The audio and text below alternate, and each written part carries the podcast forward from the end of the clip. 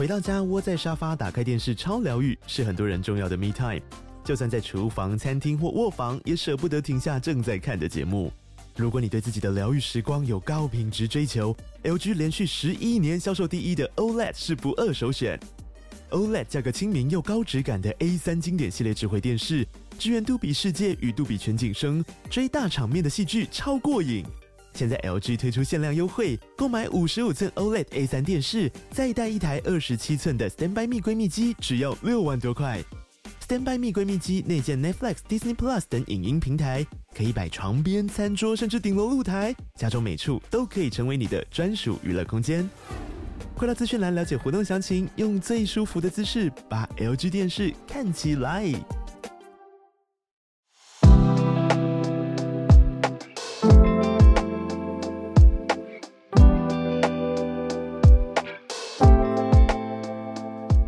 大家早安，欢迎来到今天十一月二十三号星期四的全球串联早安新闻。我是浩尔，跟大家一起度过今天早安新闻的时间。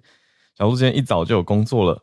那我们今天的社群，我想先讲一下昨天遇到的听友是高中生，我很惊喜哦，因为昨天去了新竹的关西高中去演讲，跟着相遇教育基金会去讲，很特别，他们校长直接跟跟我们基金会说。想要听浩尔老师讲一下 AI 的发展，好，好，那那就来讲 AI 的发展吧，就是讲给高一高二的呃小朋友。对我来说，高一高二真的是现在已经可以用小朋友来称呼他们，就是你看大概才十五六岁这个年纪嘛。那我们讲 AI，当然是用比较呃轻度的角度去。跟大家聊，那所以昨天跟高中生当然不会大讲山姆奥特曼到底怎么了，略略提到几句啦。那结果呃演讲完以后呢，啊我们玩比较有有趣的是，我选了一些图，啊那些图有的是真人制作的，真人绘制的，有一些是 AI 生成的，那就让全校，因为是高一高二几乎全校级的五百多个学生的现场嘛，我就让他们。全部起立，然后校长跟老师都一起参与，所以就大家有点像一个全校比赛啊。就是我把画面做好，所以他们要举右手就是 AI，举左手的话就是真人，然后过关斩将。每一题我会公布，所以最后选出了十位，就五百多个学生，最后经过九关之后来到最后一关，十位我他们来台前，就发生一个悲剧。这最后一题的答案，我不小心按到简报，结果就他们十个人已经在前面摆。我想要制造一个那个节目效果嘛，就是啊，先要公布啊，然后请作答这样。结果最后他们都站好了，然后我正要他们说来请作答的时候，已经按到答案，所以 非常糗，jokes on me。然后，我就只好说，呃、啊，无论如何，经过九关的过关斩将呢，这十位同学非常值得肯定的，然后就给他们小奖品。啊，重点不是。能不能够看出 AI 跟真人的话，因为总是有一些端倪嘛。你说我们之前在节目上也聊过了，比如说手指的运算啊，呃，AI 还没有办法做到那么好呢。但有一些已经非常非常逼真了。那所以然后呢，只是想用这个比较轻松的方式，让大家感受到说啊，原来 AI 已经可以做到如何如何。对，昨天开场用的影片是呃泰勒斯讲中文。的 Deepfake 影片，这个大家应该有一些人在网络上已经看过，但重点是结束之后，有一位听友就是高中生，他在跟我说：“我有听早安新闻。”然后我就觉得哇，很很感人。主要只是想讲这个，那也顺便这样讲到讲到教育基金会的事情，我讲一个嗯主题相关，但不是我们教育基金会在做的，因为我们教育基金会主要是针对高中嘛，高中生、大学这一端来做生涯。跟学习历程的辅导，可是另外一个是辗转，也跟节目有关啦。我们节目的相关平台，我们有有一个系统商，很奇妙，是系统商，他辗转认识到高雄，呃，地址是高雄市山林区，但是实际我查了，它的位置实在是非常非常的偏远，在山里面的山林国小。我有把这个物资缺乏跟需求的情况贴到我们全球串联早安新闻的。同名公开社团，如果还没有看到的听友，也可以帮忙看一下。我想要先感谢有帮忙支持的听友们，你们实在是非常强大。因为当初学我看到这个学校的物资缺乏的时候，这个学校学生才几十位，可是他最近有收附近被并校的小学，就是高雄山上的小学，那他们的需求状况就是开出了说，因为天气转凉啊，有需要电暖气啊，需要棉被啊，需要外套啊等等，就是我我其实很惊讶，怎么那么多需求呢？那后来也跟。呃，在做小学相关的教育基金会的朋友有在联络，那也跟那边的老师确认了一下状况。总之就是学校的角度是帮忙减轻一些学生家庭的负担，因为他们的校长说，这个山林国小有七成的家长都是相对弱势的家庭，嗯，来自工作比较不稳定的父母工作比较不稳定的家庭啊，或者是单亲等等的情形。那总之，学校老师是。想说啊，能够帮忙就帮忙，那就有很多物资，然后很多听友其实就已经这几天陆陆续续开始认认捐啊，说我要捐什么什么，我要捐什么什么，就有很多的支持。所以总之大家看到的话呢，现在表单上面即时在更新，是我在整理的 哦。就如果大家觉得哎，有一些东西可以帮得上忙的话，就欢迎多多帮忙。那明后天最后社群的最后。也讲一下，今天今天现在社群都在讲教育，也讲一个我新认识的团体组织，好了，叫做远山呼唤，它是一个做国际教育的组织。呃所谓国际教育，它不是只是在讲说，哎、什么送老师到哪里哪里这样，而是我觉得他在看的是一个结构性的东西。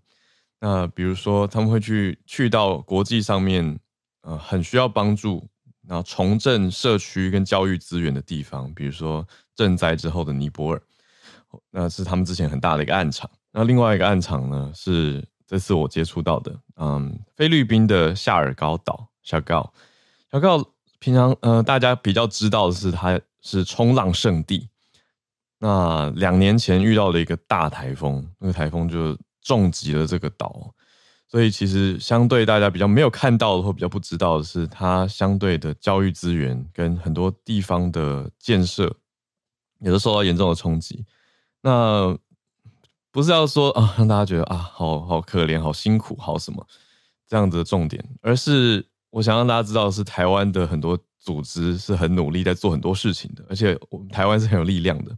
像是以远山教育、远山呼唤来说，它的英文很有趣，叫做 Calls Over Ridges 就是。穿越山山岳的呼唤这样的感觉，但总之呢，他在当地有非常多的帮忙，而且这个市长很酷。这个市长以前在台湾上过班，这市长以前是科技业的 PM，他以前在 Trend Micro 吧。反正礼拜六我要访问他就对了。那大家有兴趣想要再多了解远山呼唤在做什么事情，或是来我们现场听我的访问的话呢，也可以再去找一下相关的资讯。他们会有一个一系列的活动，从明天周五到。礼拜六，那我是礼拜六傍晚的场次。好，就跟大家聊聊教育啦，就是看到台湾的很多角落有非常多人在努力着，那我们大家也可以用自己觉得比较自在的方式去给予支持跟帮助吧。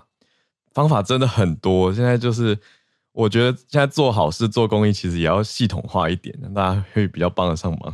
我讲一个很真实的感受，就是我讲我在讲的是三林国小这个物资募集的事情。因为一开始我收到需求的时候，有点没整理，就是一个 Excel 表，我那个厂商朋友传给我，然后我就说，呃，这样这样怎么知道大家的状态？我就把它至少做成了一个 Google Sheet，这样可以在云端及时让大家看到更新状况嘛。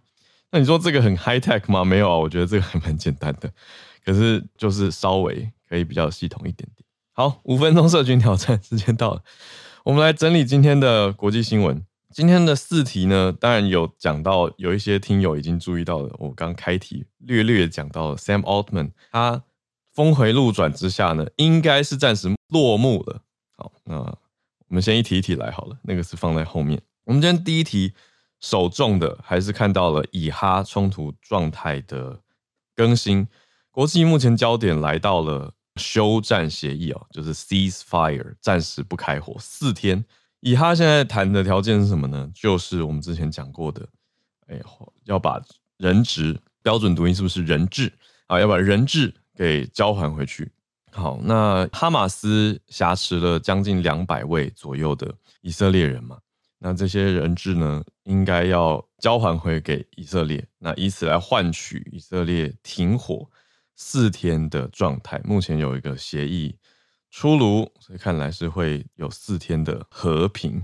那第二题则是讲到刚果的一个消息，来到非洲国家刚果出现了一个嗯蛮蛮奇特的现象，可是也有悲剧在其中，是什么呢？就是募兵制在刚果推出来，竟然非常非常的受欢迎。那可是受欢迎到什么程度呢？数千人青年啊抢着要当兵，结果募兵现场太多人，竟然发生了踩踏事件，就是 stampede。呃，推挤、踩踏、挤压的力量是很惊人的嘛。这个早安新闻之前也讲过一些，你说演唱会现场的悲剧。那可是这竟然是因为募兵的现场，那踩踏事故造成了三十一死。第三题则是回到我们刚刚说的 OpenAI 的事情了。好，Sam Altman 经过了上周五到现在礼拜四的来来回回呢，中间传出说，哎，微软就他被自己的 OpenAI 的董事会，他是 CEO 嘛。CEO 被董事会解雇，被开除，结果大股东微软就说：“来吧，来吧，我们聘你。”然后就把他跟合伙人一起说提供了 offer，要把他聘过去。结果中间的迂回是什么呢？嗯，我们等下再讲细节好了。总之现在的结论是，他又回到 OpenAI 当 CEO 了。大家有没有一种这一个礼拜来我看了什么的感觉？就是从上礼拜五到这礼拜四的。嗯、呃，那。至于台湾这边，因为刚好时间轴平行的，就是蓝白到底如何嘛？那蓝白目前还没有结论，但是明天就是登记总总统大选参选登记的截止了。当然，你说三大党都已经公布了不分区的立委名单，但是正副总统候选人。今天礼拜四倒数第二天还没有确认呢，所以我们就再看看。但是 OpenAI 应该已经暂时是落幕了。等一下多讲一些细节。那 Sam Altman 他到底在这当中，还有他最后发出的声明，想要表达的是什么呢？我们最后一题讲的是人权相关的题目，讲的是中国对于清真寺的镇压，呃，还有对于穆斯林的一些压迫举措。过往大家比较聚焦的。也国际上知道的是新疆地区，好，那在新疆这个地方，除了这个地方以外呢，现在观察到的是扩大出去了。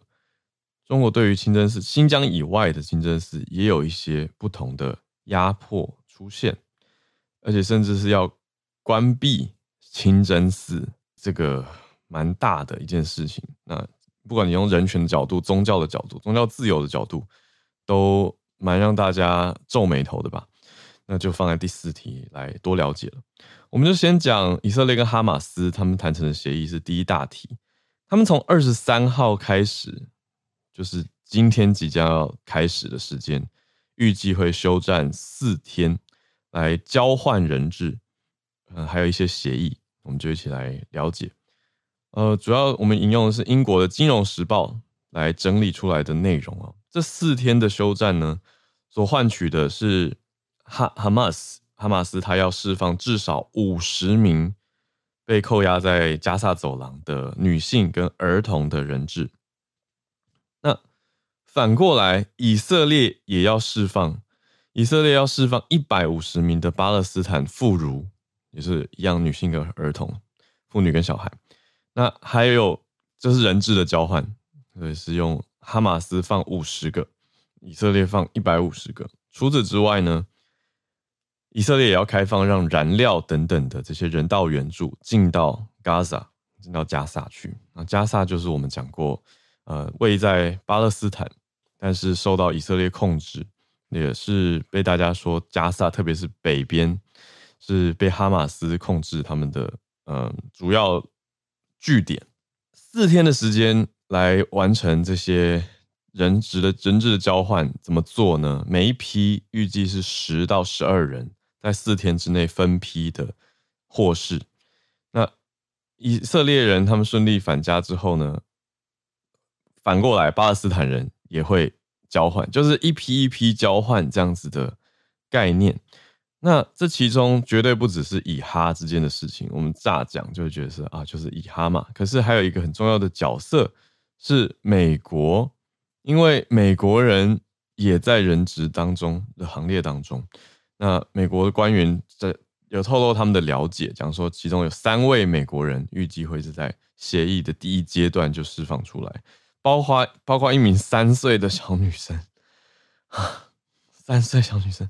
好，那根据以色列他们的统计资料，讲到是从我们回头看到上个月嘛，十月七号的时候开始发生了这个哈马斯突袭以色列南部的事情。那当时的丧生人数，以色列是达到了一千两百人。那据了解，以色列的说法是说，两百多个人被掳走，变成人质。那这一次的交换协议，我们刚刚讲说放五十个从哈马斯这边回来，那每次少少的这样交换，可是还是有很多的人质，并没有全部的释放。那哈马斯陆陆续续在上个月是有放两个以色列人跟两个美国公民，这样总共四名的女性。那另外也有以色列的军人被救到了。那可是这个协议到底如何呢？这样停了四天，就代表后可以看出后续的什么端倪吗？那可以代表他们一定会走向哪里吗？现在看来是还在未定之天。只是看来至少尼坦雅胡，呃。或纳坦雅胡，他已经比起之前的状态有算是协妥协了一些吗？虽然他之前就有讲过说，你把人质交换回来之前根本不可能停火嘛。那现在就是 OK，要换回一些人质，那就停火。可是我们讲的细节，刚刚也了解到说不是全部啊。好，那关于人道救援呢？人道救援的角度就是除了刚讲说这些重要的，你说啊。各个不行，呃，各个不同的类别，包括燃料等等，还有许多，比如说食物、饮水、药品等等，目前受到限制的都要准入加萨。那以色列人他们怎么看？他们重点其实还是要把人质带回家，因为这里几个礼拜其实是人质的家属，他们就在街头抗议。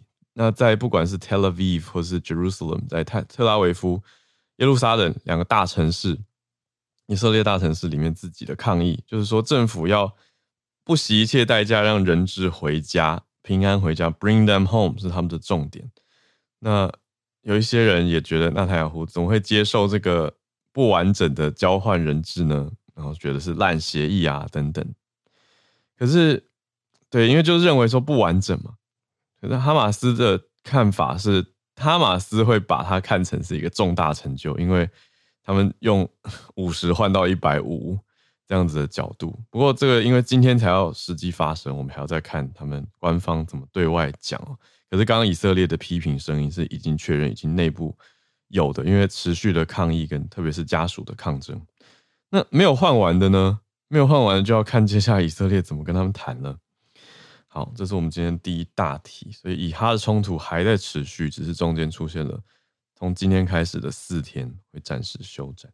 好，我们来到第二题，刚果的事件。刚果的募兵为什么这么热门呢、啊？嗯，我们讲来到非洲的刚果共和国，它的募兵活动是有时间限制的。他们设定说十四号到二十号，所以是上周已经完成的事情。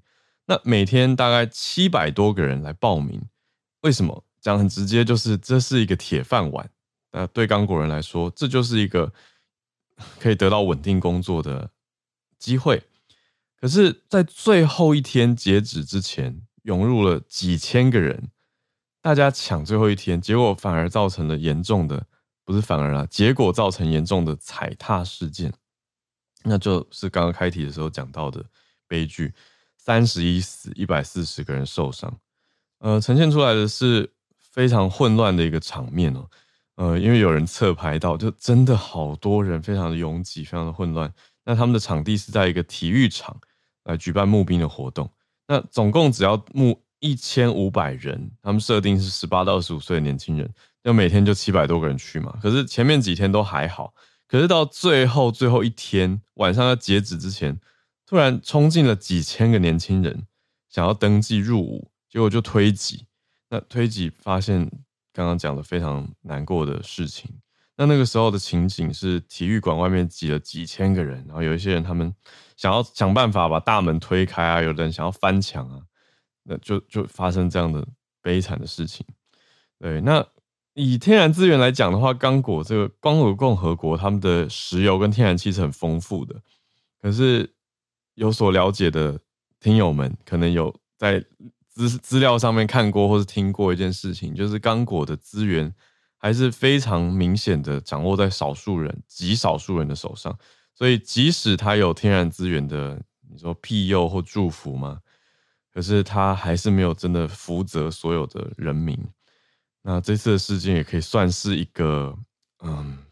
一个很悲伤的指标吧，就是更显示出来年轻人他们想要一个稳定的工作，可是却发生了这样的事情。呃，有一个世界银行的数据，刚果的首都青年失业率达到百分之四十二，那就更是一个很很鲜明的指标。那里面年轻男性想要抢着当兵的，因为觉得这就是一个铁饭碗嘛。好，那现在募兵活动就暂停了。总理是下令说要成立危机处理小组，那检察官要去调查这个意外的事件。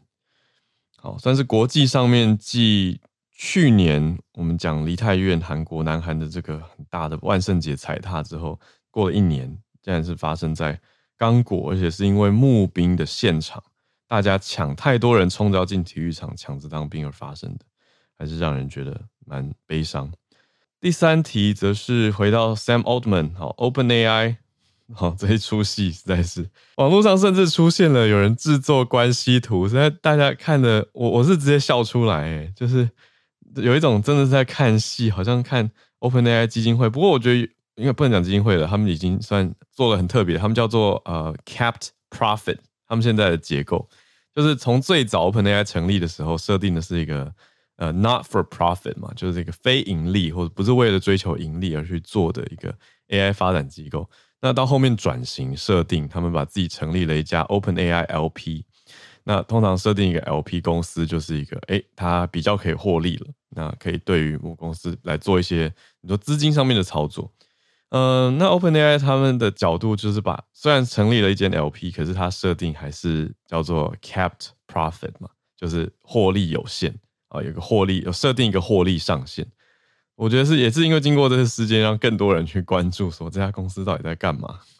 好，那主要我们看到的事情还是从上礼拜五开始，董事会就没有预警的宣布说，哎，呃，Sam Altman 执行长他失去了我们董事会的信任，因为他跟我们的互动沟通上面，嗯、不是那么的透明，所以我们已经不再无法信任他有能力去领导整个公司往前迈进了。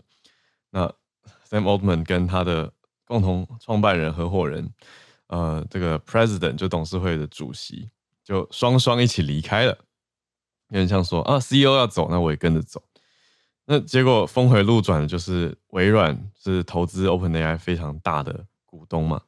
虽然细节要讲起来是他的投资也，他们设定好不让他过半啊，就是不能变那种超级大。他们有很多比较偏向是这种呃顾虑。观感啊、顾虑垄断啊等等的限制设定在他们的公司章程里面。那你说这个股东爸爸的概念，就是虽然他他已经是最大股东了，很大股东，那他就邀请他开了 offer 说，哎，那就来微软上班吧，然后就要给他们一个 AI 专门的部门啊，就是讲的那个时候消息传出来都，因为连微软的 CEO 呃 Satya Nadella 他他都他都讲了。就是蛮清楚的，结果 OpenAI 内部的员工就出现联署，就七百多个人联署说，我们要我们的 Sam Altman CEO 回来，不然我们就要走啊！所以 就是一种两边互相威胁的的的概念，就是哎，怎么怎么会这样？就是董事会跟员工的想法不同。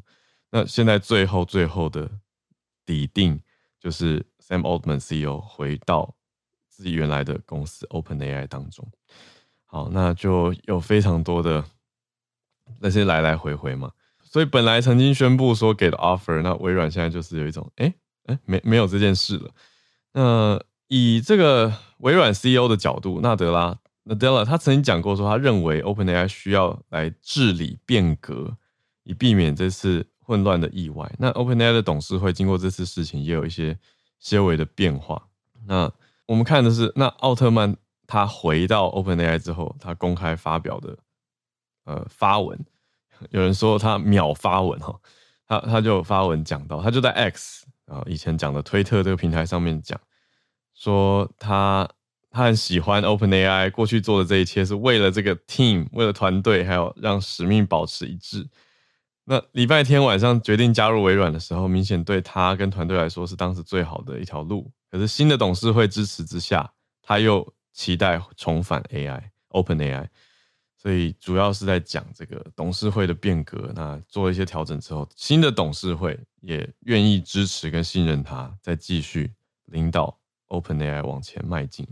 好的，我自己的看法呢，昨天早上也很戏剧化的，刚好有听友跟我说，呃，因为昨天我要去一个学校讲 AI 嘛，那当然现场展示一下 ChatGPT 是我现在去各个地方讲课喜欢做的标配，因为 ChatGPT 已经可以用语音对话啦。所以免费版也可以啊，那那我就很喜欢展示给学生看，说不要再说没有人跟你练英文，你打开 ChatGPT，你就可以跟他英文对话，因为你可以用声音的输入，不再是用文字叫他陪你练了。那这些就是 OpenAI，你说它是全新的技术吗？并不是啊。你说语音助理这好几年了，Alexa、Siri 都都几年了，那为什么大家会趋之若鹜？就是因为 OpenAI 它可以做到 Large Language Model。跟这些既有技术的结合嘛，那个大型语言模型 LLM，它能够用声音来对话的时候，就会真的让大家想到《云端情人》，就是很多年前那部电影《Her》，讲的就是一个人工智慧聪明到让人类爱上它，甚至忍不住 就是受它的智慧或受它的温柔啊、婉约、贴心等等的概念吸引呢。那是一个科幻片啊。好，那讲回来。我就是觉得 Sam Altman 他就是带领 OpenAI 把 ChatGPT 冲得很快，呃，就做了许多的比较开放性的进展，包括让大家去打造自己的 GPT ChatGPT。但是像小路之前也有讲到嘛，就是各方的意见不同，有一些人会认为说，哎，那这样子客户资料安全的议题啊，等等，还有会不会冲太快啊，等等，这也都是许多的考量。那到现在最迷样的，就是经过这一个礼拜的。来来回回以后，我觉得最迷样的是当初的董事会还是没有讲到细节啊，就到底 Sam Altman 做了什么事情，让原来的董事会对他存疑，就然后董事会现在就这样换掉了耶，等于就是有一种内部斗争，那最后确认说 OK，你可以回来了，我们新的董事会支持你。那那那到底他他做了什么事情？本来董事会到底在想了什么，顾虑的是什么？其实这个。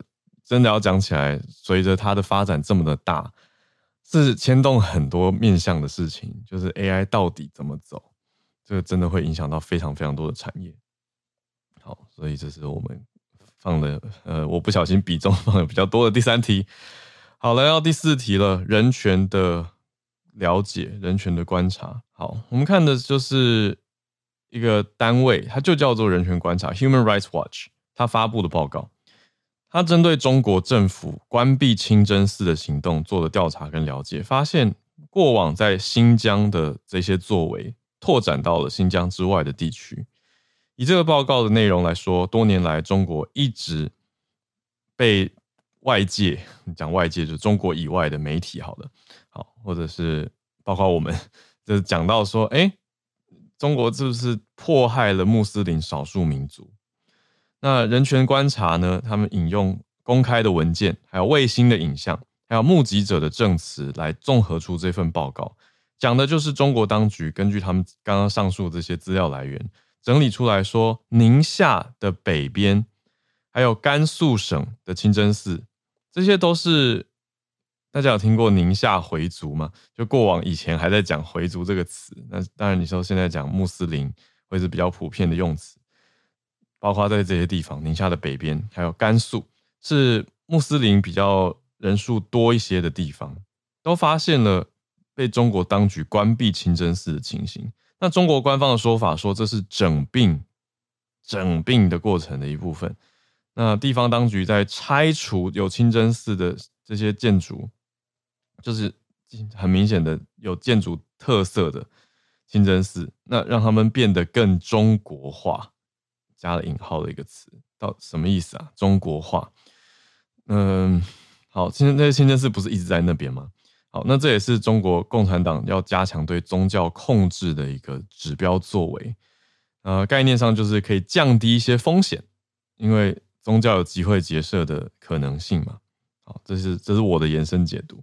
那以这个报告来讲，在讲的观察到的是，习近平中国国家主席，他一六年的时候有呼吁宗教要中国化，那当时就开始引引发了一场又一场的，主要集中在西部，特别是新疆地区的镇压。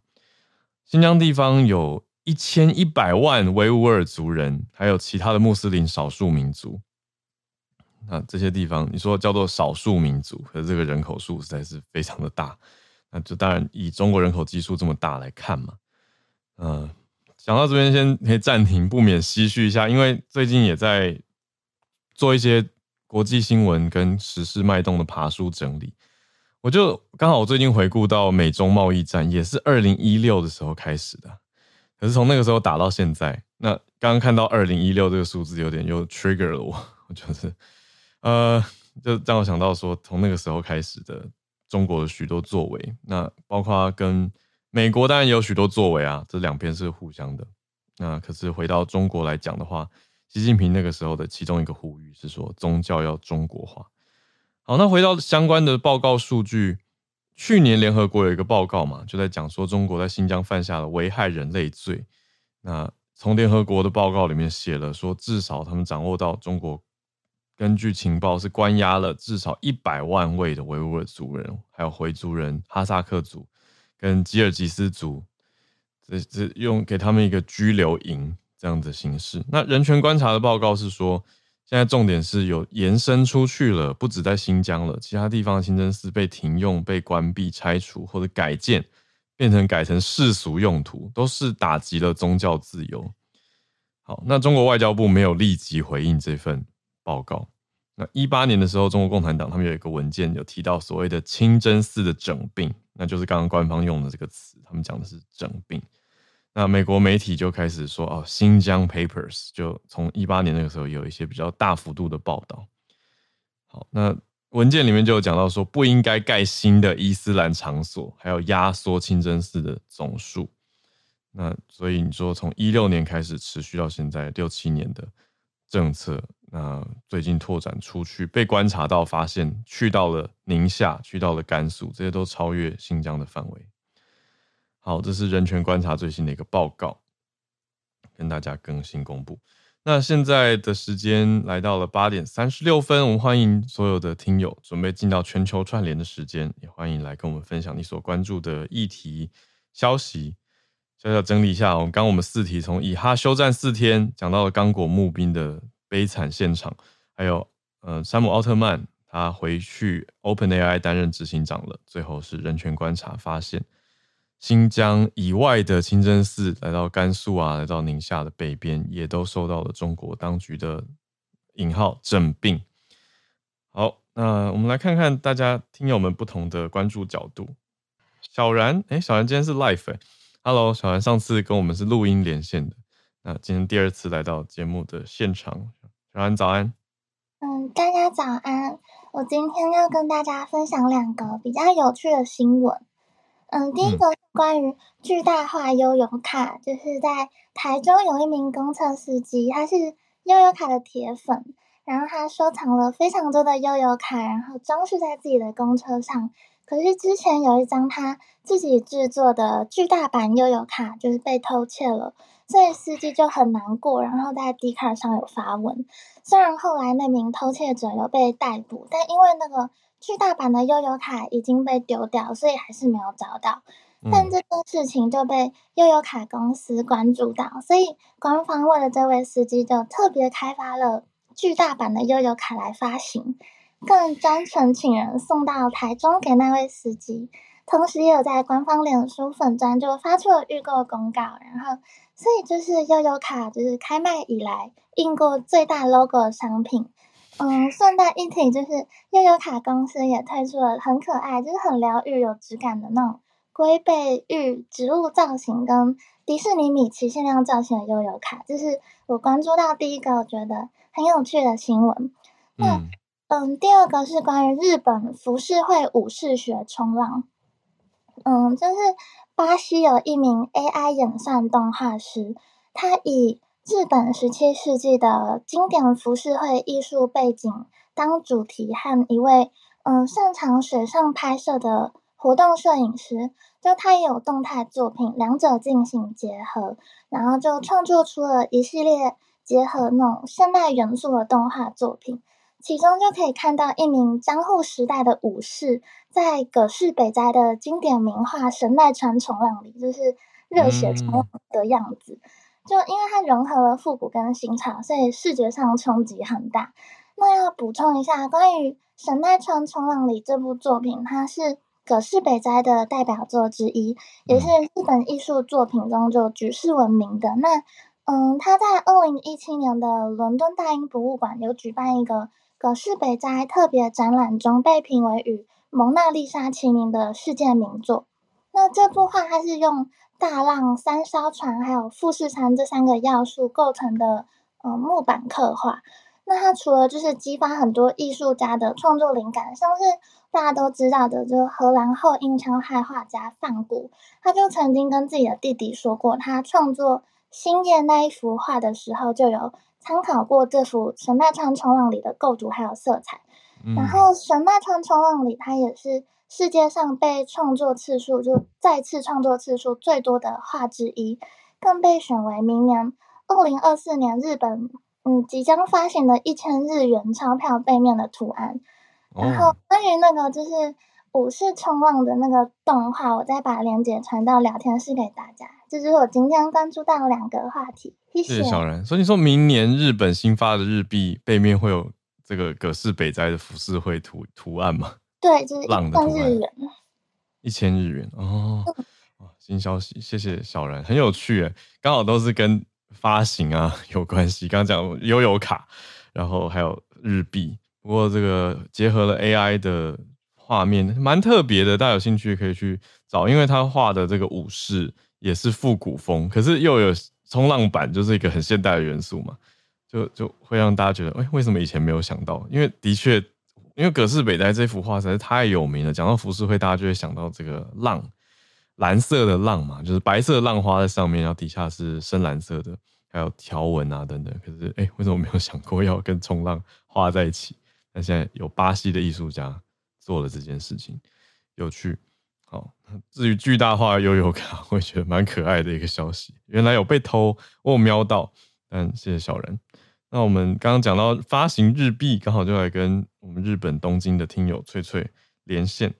翠翠早安，Hello，早安，大家早安。好，好，就是来一个酒的消息，但是今天的酒就不是清酒了。那这个是中央社前几天的报道，它就是。富士比拍卖公司称为世界上最有价值的威士忌，它是一九二六年份的麦卡伦他出的。那他这一次在这个拍卖会上面以创纪录的两百一十八万英镑，大概是新台币八千八百八十八万，然后成交这样子。那其实这一瓶啊，其实一开始大家预估它可能是可以拍卖到七十五到一百二十万英镑，也就是大概三千到四千八百万之间。但是没有想到最后却是以就是八千八百八十八万的台币成交，其实是远远超过预期的。那富士比也告诉法新社说，这一次的拍卖会它是创下任何一瓶烈酒或是葡萄酒的成交记录，成为世界上最贵的一支酒。对，那其实，在之前的话是二零一九年的时候，一样是，嗯、呃，有一九二六年年份的麦卡伦的酒，它是目前之前是写下了世界上最贵的威士忌记录，那时候是一百五十英镑，大概是台币六千万拍出这样子。都是苏富比拍的，都是，都是对，都是他们拍，嗯、而且都是麦卡伦的酒。嗯，那我甚至有去查一下为什么麦卡伦这么贵，对，等下再分享。那、哦、然后就是。就是很好玩，就是那这个富士比的他的威士忌的负责人，就是负责卖酒的人说，他有获准尝，就是品尝到这一瓶珍贵的一威士忌。然后他的评价就是，我尝了一小滴，就那一小滴，口味非常的浓郁，正如你期望的那样，风味调性很丰富，有干果香木的香气。我想说代言人吗，对对，我想一小滴怎么可以尝出这么多风味？我觉得也很有趣。好，那。所以台湾的评价就是不要小看这瓶很贵的威士忌，风味浓郁，令人难以置信。这样子，好，那听说它这一瓶啊，一九二六年的麦卡伦，它其实是，嗯，在一九八六年的时候装桶，也就是它是陈酿了六十年之后才装瓶，而且那时候只装了四十瓶，所以就是非常非常稀有，稀有稀有中的稀有，八千八百八十八万，我觉得非常的有趣。那为什么麦卡伦会比较贵？是我看了一下，可能就是我看其他的资讯是说，因为他用的桶是木桶，是真的是比较好的桶，所以他那个白用的桶白就是比较贵一点，所以他。跟但是相对就是味道会比较的浓郁，所以因为这个原因，所以它的价钱就比其他的威士忌还要高。那当然，因为我对威士忌还在就是学习当中，所以可能讲的没有非常的 detail。可能如果有听听友知道的话，可以就是补充一下。那既然讲到了威士忌，我们就顺便来讲一下，那全这种拍卖清酒里面，呃，全世界最贵的日本清酒，浩尔可以猜猜看，它一瓶是用多少钱拍卖去？哦，那很难猜，因为拍卖这件事情就是看底下的人他们现场的一个气氛，还有那个拍卖的这些得主多想要啊，所以呃，我觉得不会到 whisky 这么高吧。我在想要不要到台币一千万？嗯，不用，其实最高它那一瓶呢是日币八百八十八万，哎，刚好也是八八八，就是哦，那日币八八八万，对。但是非常有趣的是哦，它这一瓶酒呢，它是一个在英国的清酒酒庄，但是它是由日本人去经营的一个叫做唐岛酒造。那他做的一瓶有年份的酒，那名字就叫做玄桥。为什么叫玄桥呢？因为日日文念法是 Cambridge，就是剑桥的意思。剑桥。对对，但是因为，但是他汉字写玄桥，对对对，只是念法念 Cambridge，然后就写玄桥，它就是剑桥的意思这样子。那非常有趣的是，这个八百八十八万是怎么卖的呢？其实它并不是用现金，它是用 NFT，嗯，对，它是用那个虚拟货币去卖出，然后这瓶酒的价格是八百八十八万日币这样子。所以当时也是在清酒业界造成一片哗然，哇，怎么这么贵这样子？而且听说好像只有、嗯。呃，一年只做十瓶吧，都还蛮有趣的。但如果只是纯粹讲到在日本可能最贵，嗯、呃，不是指拍卖，而是最贵的清酒。如果据我所知，可能一瓶大概是三十八万日币，这个应该是我所知里面算是最贵的一瓶，就是市售价，而不是拍卖价。那拍卖价的话，真的就像浩你说的，就是能能翻的，也是看当时的每一个那个、嗯、那个瓶的价值的，而且。其实仔细听到现在，大家会发现卖的最贵的，而且我查到资料，真的大部分都是所谓的 whisky 或者是葡萄酒。日本清酒目前还没有到有这样子的，也不是说价值嘛，就是说还没有到这样的能力去可以拍卖到这么高的价格。对啊，这也是嗯、呃，我们还是继续要需要努力的地方就对了。嗯，好，那今天就是我小小的分享，谢谢，谢谢翠翠，很酷诶，因为刚刚讲那个酒。就是目前新纪录嘛，就是苏富比就拍出来全世界拍过最高的烈酒或者葡萄酒，就是一九二六年的麦卡伦。我后来一边听崔崔讲，一边在算数学，才想到说这瓶酒，如果说它一九二六年的酒厂出来的，那到现在已经快要一百年了耶，九十七年前，这是什么样的一个概念？就是你说穿越时空，喝到 上一个世上好几个世纪没有啦，就快要上一个世纪。的的一滴酒精这样的概念，那到时候真的打开来喝，那是怎么样的一个场景？我上次是在应该是艺术的场场地听到一些人在聊，他们去到有钱的藏家家，然后竟然很惊讶的看到藏家把很贵的酒打开来喝，因为通常有的人收藏他没有要喝，他是收藏价值，他你看光是家里面拥有永远拥有这个一百年前的酒，他就已经。可以拿来说这一辈子了。我觉得光是刚刚那个苏富比的主管，他喝一滴，他都可以讲一辈子。对，但是嗯，这个那如果真的打开来喝是什么样的概念？然后我当然忍不住就会问他们说：“那那那好喝吗？”他们就说：“呃，好喝。”然后我就觉得哈哈哈，就是有一种好吧，就是非常非常巨富的世界。的逻辑跟我们上，我也可以分享一下。其实我喝过一百年前的酒，就是对，它是在日本非常有名的一个酒吧，叫 Ben Finish。它其实是呃全世界五十大酒吧之一。那他其实有在做那个，就是他他很有名，就是他是做那个阿布桑阿布桑，等下那个，它就是一种药草酒。那这种、oh, absence 就是对，就是草药酒。对对，药草酒。对，那、嗯、呃，因为这一苦艾吗？不是。对，哎，这应该是苦艾酒。苦艾酒吗？嗯，因为我们日本就叫阿布桑。那他这个酒，主要就是这一个酒吧的，嗯，八点就是调酒是非常的有名。那他也是以这个苦艾酒，收集苦艾酒，甚至他自己会做苦艾酒而闻名嘛。那就是刚好第一次去有缘，然后看到隔壁人在喝一个就觉得很厉害的酒，我就说我也要一杯。然后他他们就说，哎，你确定你要一杯吗？因为一杯呢，其实呢，一小杯就要一万。五千日币，然后后来我就选半杯，然后他说这一次一瓶就是，嗯、据说是一百多年前的苦艾酒，对，那因为我看瓶子的时候，整个就是酒标其实已经看不太出来这样子，但是你我喝了这一口，你觉得如何呢？我觉得很好喝，但是你不跟我说这是一百年前的酒，其实我也感觉不出来，就是非常的滑顺，就是没有像苦艾酒平常这么的苦，就是有苦味，但是就是很就好像是你在喝那种。巧克力糖浆，我也不知道怎么，就那种你知道那个印象。但是你说那个价值在哪里？我觉得价值是因为它存在一百年，你在感受历史的味道，你会觉得一阵感动。但是你说如果只单纯以味道来讲，就是嗯不错，蛮顺口的。以上对，所以我是在喝我我用钱来喝历史的味道的感觉，对历史的味道有 不同的价值跟体验在其中了，就非常的有趣，对啊，所以我觉得。我我觉得这一瓶就是我们现在来讲的麦卡伦，说不定它其实也是非常好喝、黄顺。但是你说它是超级好喝吗？我觉得你在喝的是历史的感动，嗯，就是这样。怎么那么优美？历史的感动。好，谢谢翠翠。那我们时间还 OK，如果大家其他其他的议题想要来分享串联的话，也欢迎举手。我们这边其实每天早上选题都有多准备。那今天呢，我就想说，哎、我们今天还有时间，就来讲一个其实有点本来的小遗珠吧。就是在讲今天社群题的时候，想说要讲一下教育吗？还是讲这个？后来讲的啊，教育优先。可是现在还有时间，我们就讲一下中国的一个网络剧出现了被下架的事件。这样一讲完，是不是就变成一个大大广告？大家就会抢着想要去看呢？因为我光是看这个新闻报道，就觉得感觉这个网络剧好像蛮好看的。它是在中国的网络上面爆红的一个网络微短剧，嗯，叫做是古装的哦，宫斗戏会让大家想到《甄嬛传》的。它的名称很特别，叫做《黑莲花上位手册》。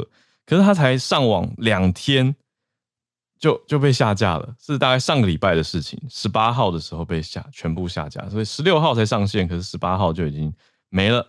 呃，除非有备份，不然看不太到了。但我觉得以强大的网友能量，应该有机会有备份吧。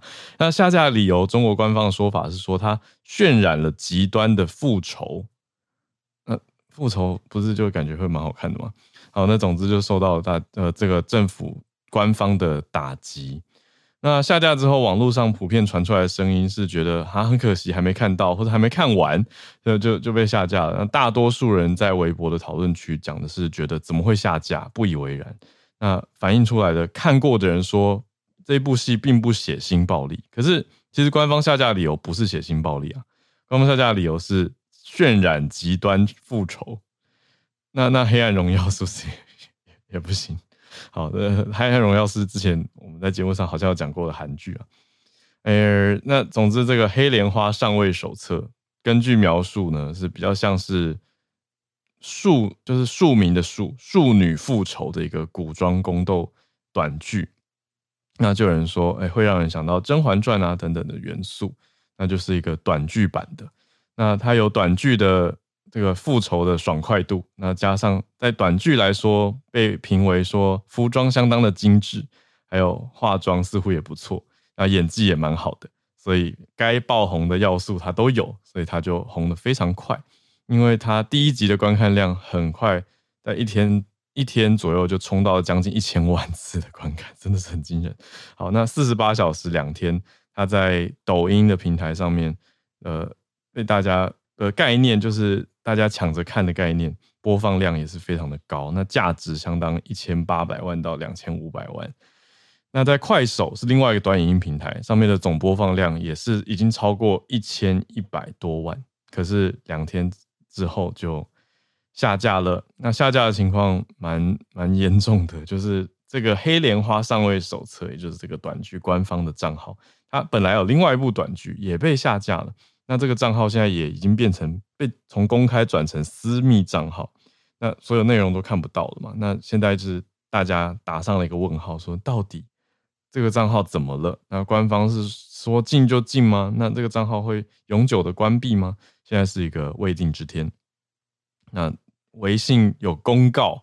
微信就在过了几天之后，我们刚刚说下架是十八号的事情嘛，可是，在前天的时候，二十一号的微信才发了一个公告，就说这个剧啊为什么会被下架呢？因为它渲染极端复仇、以暴制暴、不良价值观、混淆是非观念、破坏了平台良好的生态等等。那同一天，快手跟抖音也发公告，这太太刚好了吧？这讲好联动的吧？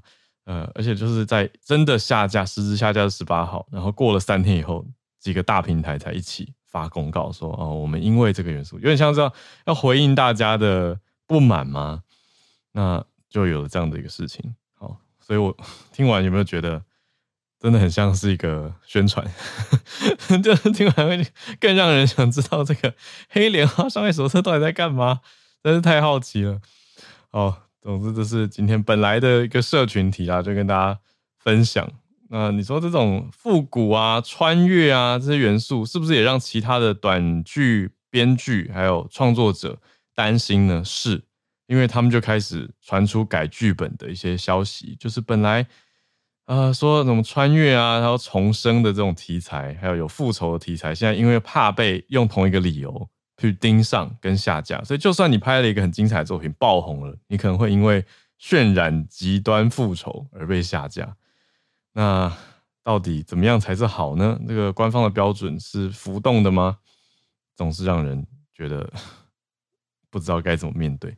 好，这是我们今天临时加进来的一个串联题。那今天本来的社群题来跟大家聊天。好，时间也差不多，我们就来到今天的串联尾声。谢谢小然的 Life 串联，还有翠翠今天带来这个威士忌的消息，还有清酒的补充。嗯，那谢谢大家。我们明天礼拜五，时间过得很快哦，又来到礼拜五了。明天礼拜五早上的八点会准时跟大家保持连线。谢谢收听，我们明天见。